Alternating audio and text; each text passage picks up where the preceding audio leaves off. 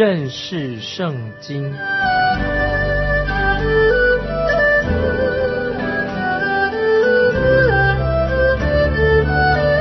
认识上帝的话，把上帝的话带到全世界。本节目是由认识圣经机构和环球广播电台联合制作，欢迎收听。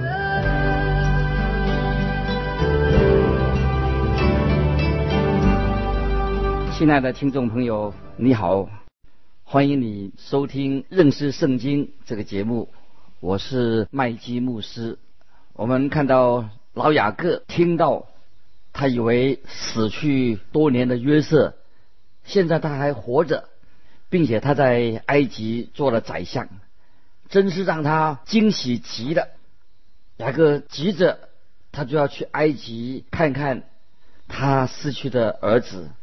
可是他大概只是想到在埃及停留个几年，等到大饥荒结束的时候，就再回到迦南地来。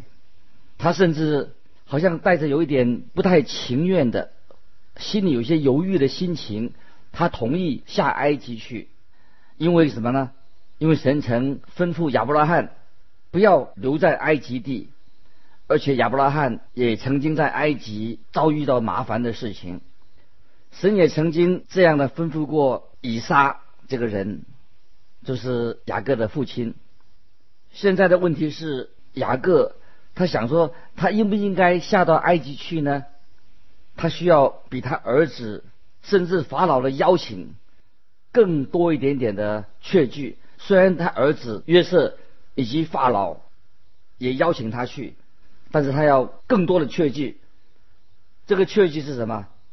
就是他需要神的应许，得到神的应许才可以。现在我们来看创世纪第四十六章，四十六章第一节，以色列带了一切所有的起身来到别是巴，就献祭给他父亲以撒的神。雅各做了一件令人很惊奇的事情。就是他要先向他父亲以撒的神献上祭物。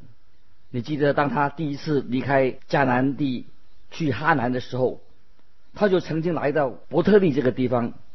在那个时候，他是在寻求神吗？不是的，他是想要逃避神。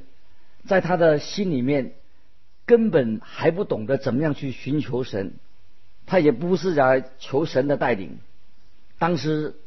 那时候雅各年轻的时候，他跟亚伯拉罕的那位仆人是两个完全不同的人。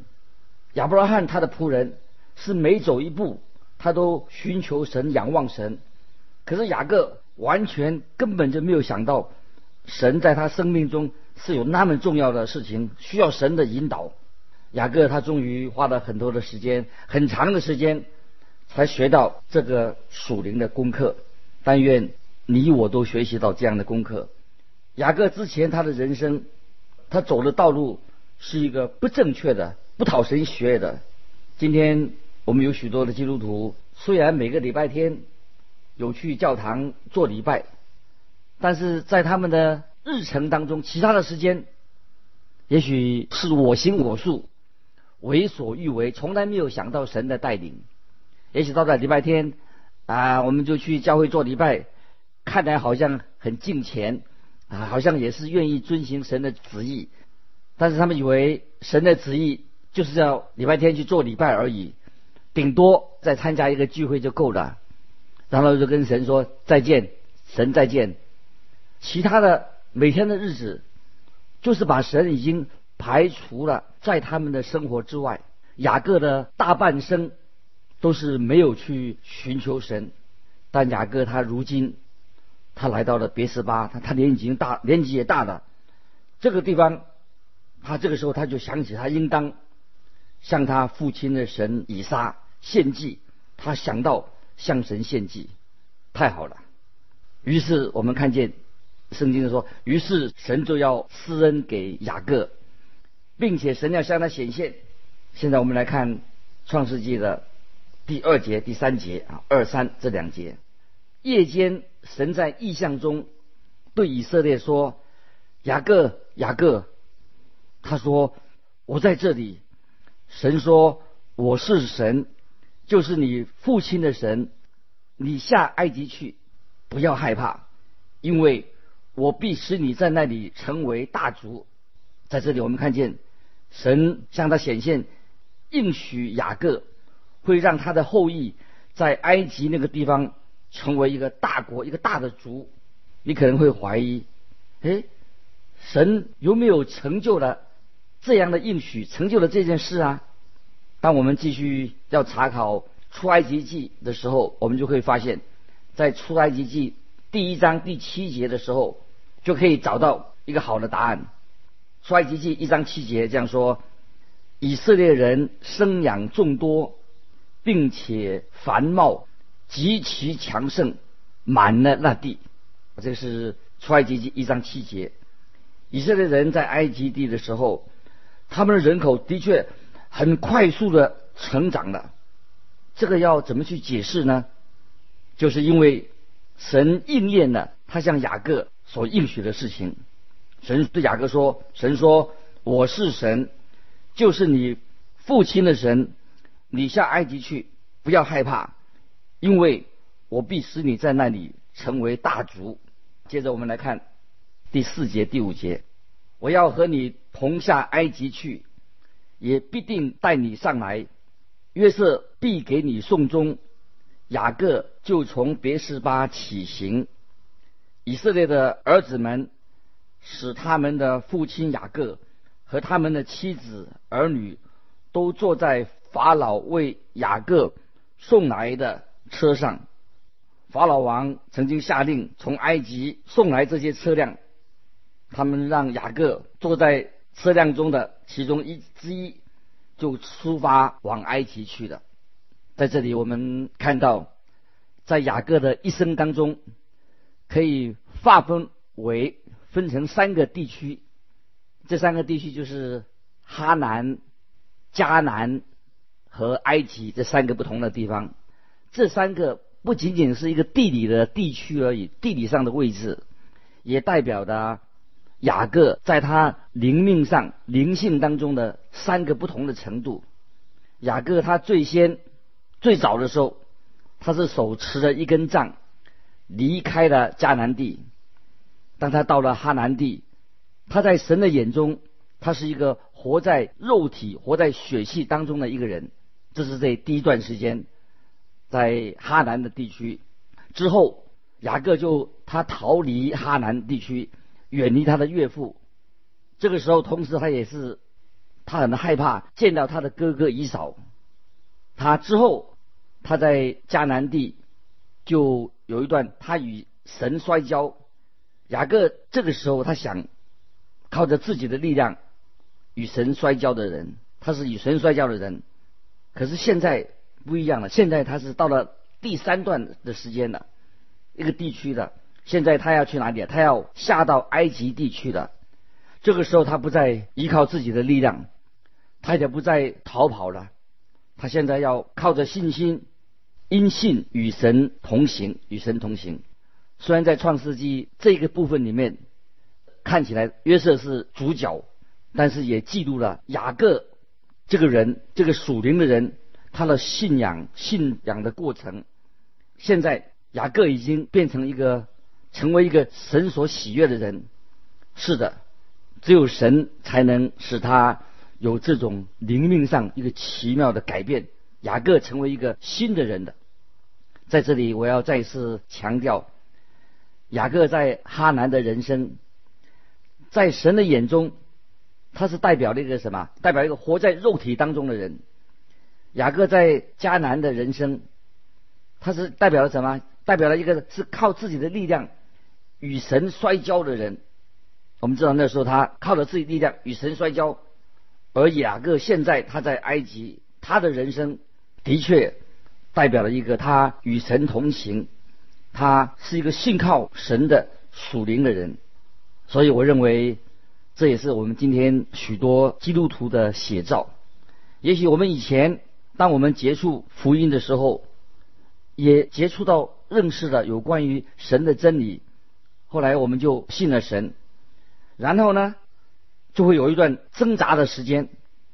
可是我们以为这个挣扎的时间，我们以为靠靠自己的力量来过我们的日子，这种光景靠自己，虽然信了神，也还是靠自己的光景，可能会持续的好多年，但是最后。终于，我们会在主耶稣基督的恩典上、知识上长进的时候，我们那个时候才开始真正的过信心与神同行的生活。亲爱的听众朋友，不晓得你是不是在耶稣基督的恩典和知识上长进了，已经开始过着与神同行、信神的生活。我们再请看四十六章的第六、第七节。六七两节，他们又带着迦南地所有的牲畜、货财来到埃及。雅各和他的一切子孙都一同来的。雅各把他的儿子、孙子、女儿、孙女，并他的子子孙孙一同带到埃及。大家知道，那个时候就是一个饥荒、大饥荒的时代。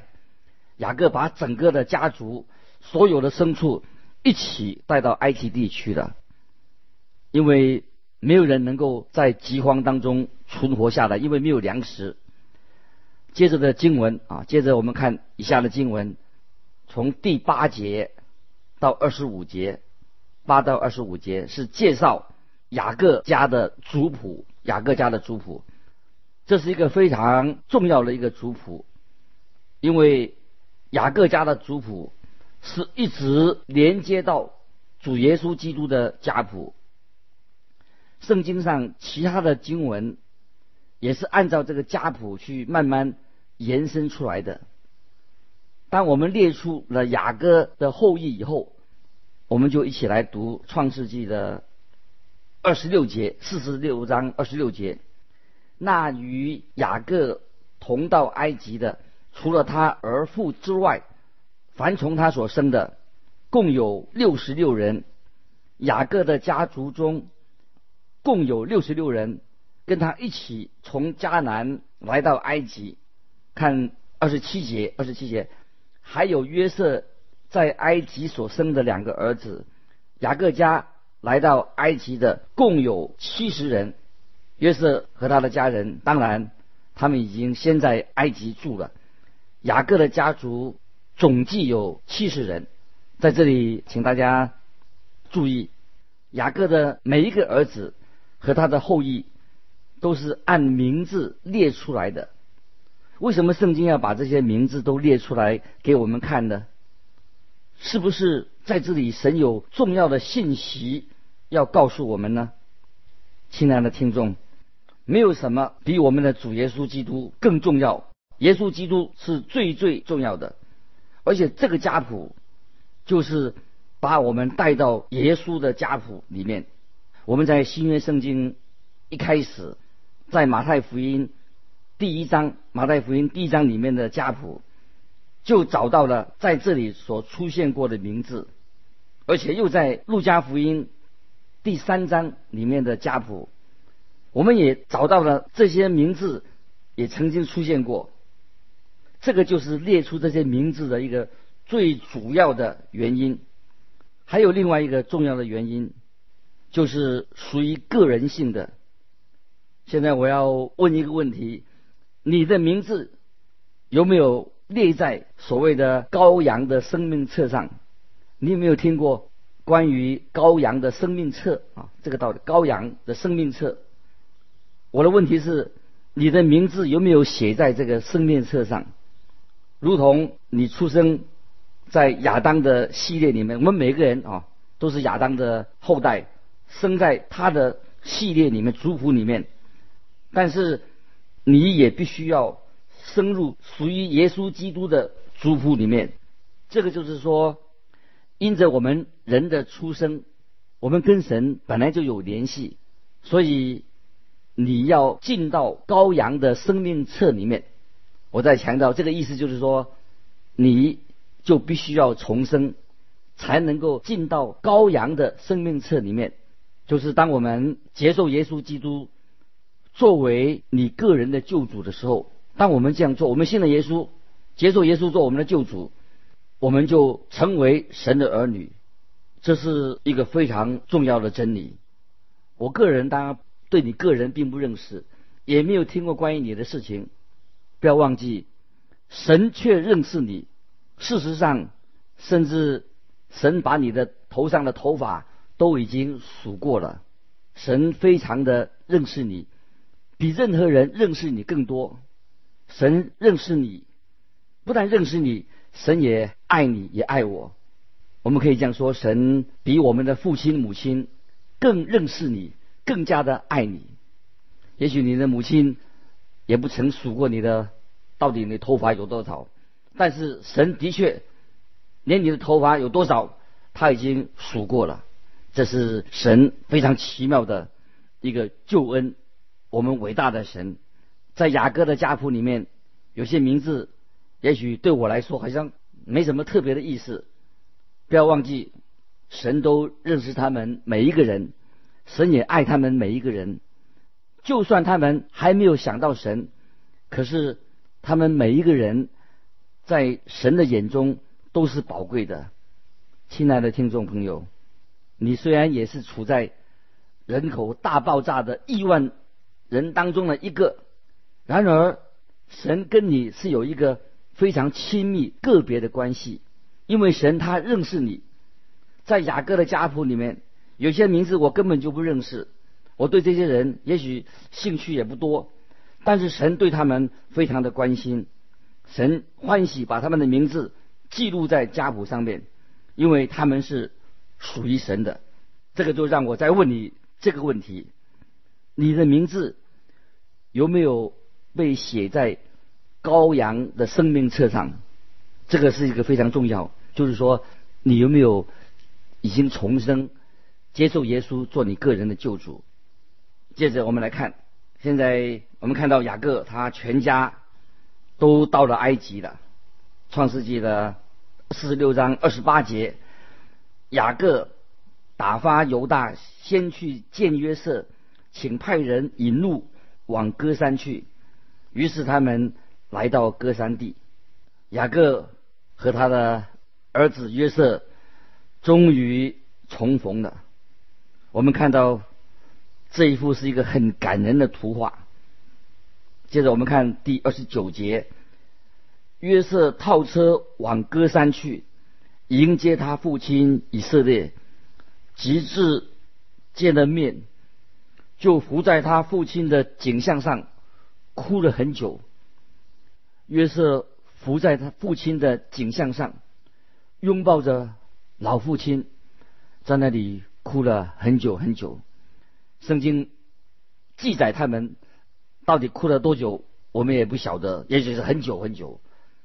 不过他绝对不是他们互相父子见面，平常握个手而已。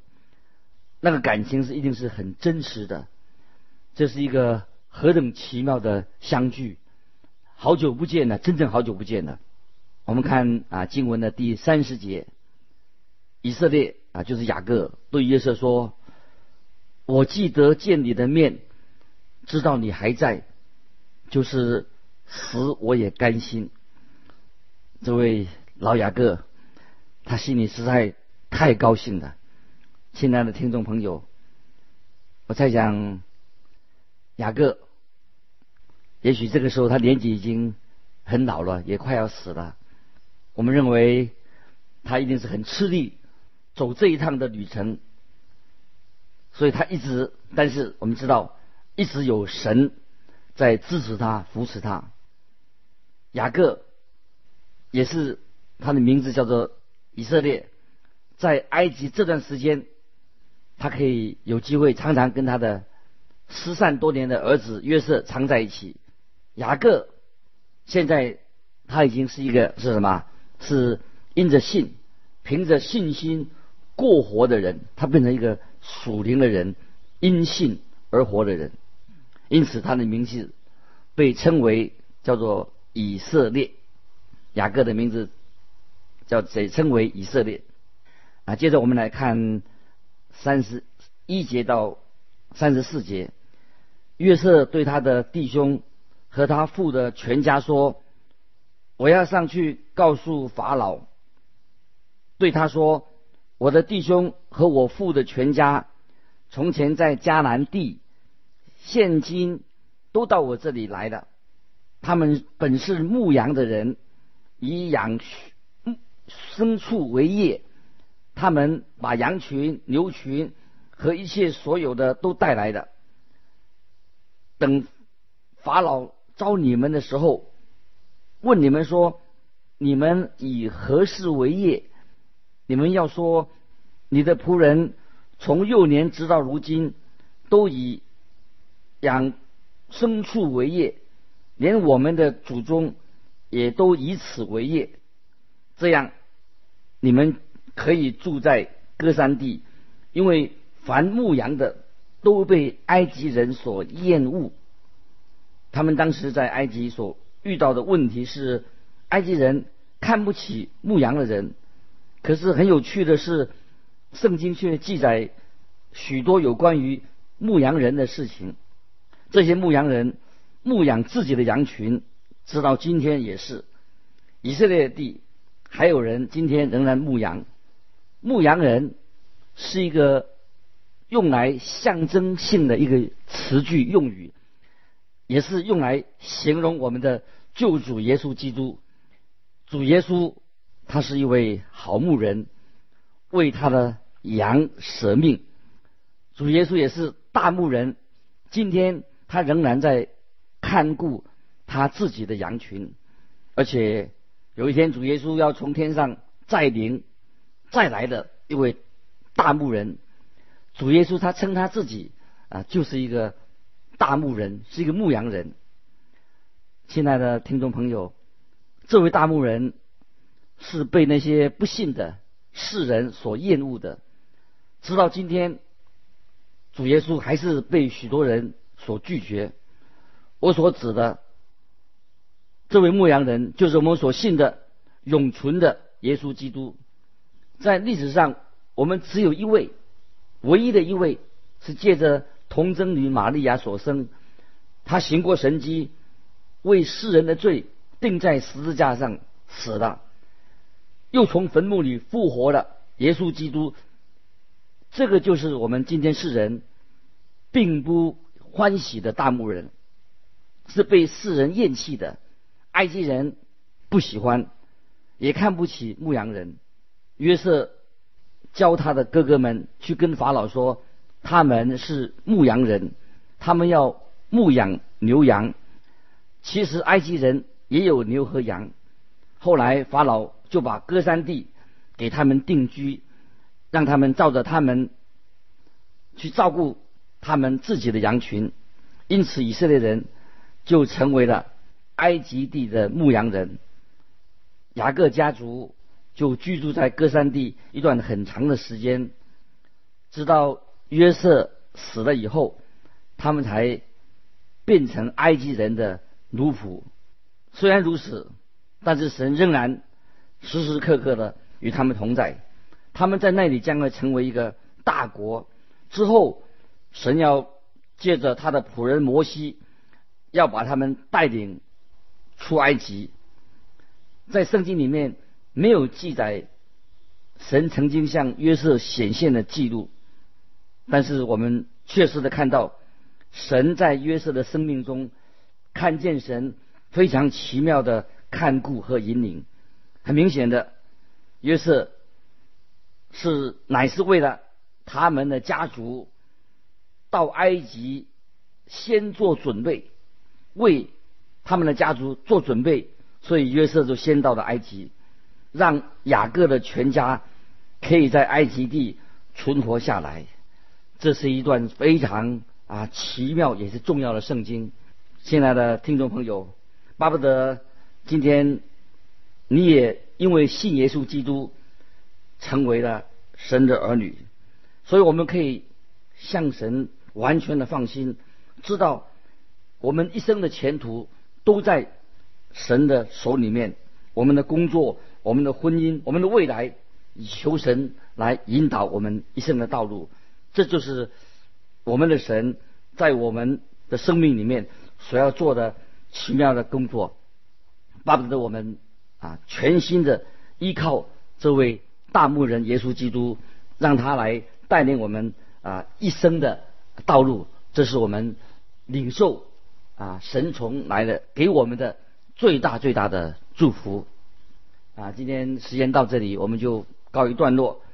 啊，欢迎你来信继续收听我们这个节目。来信可以写到环球电台认识圣经麦基牧师收，麦是麦田的麦，基是基督的基。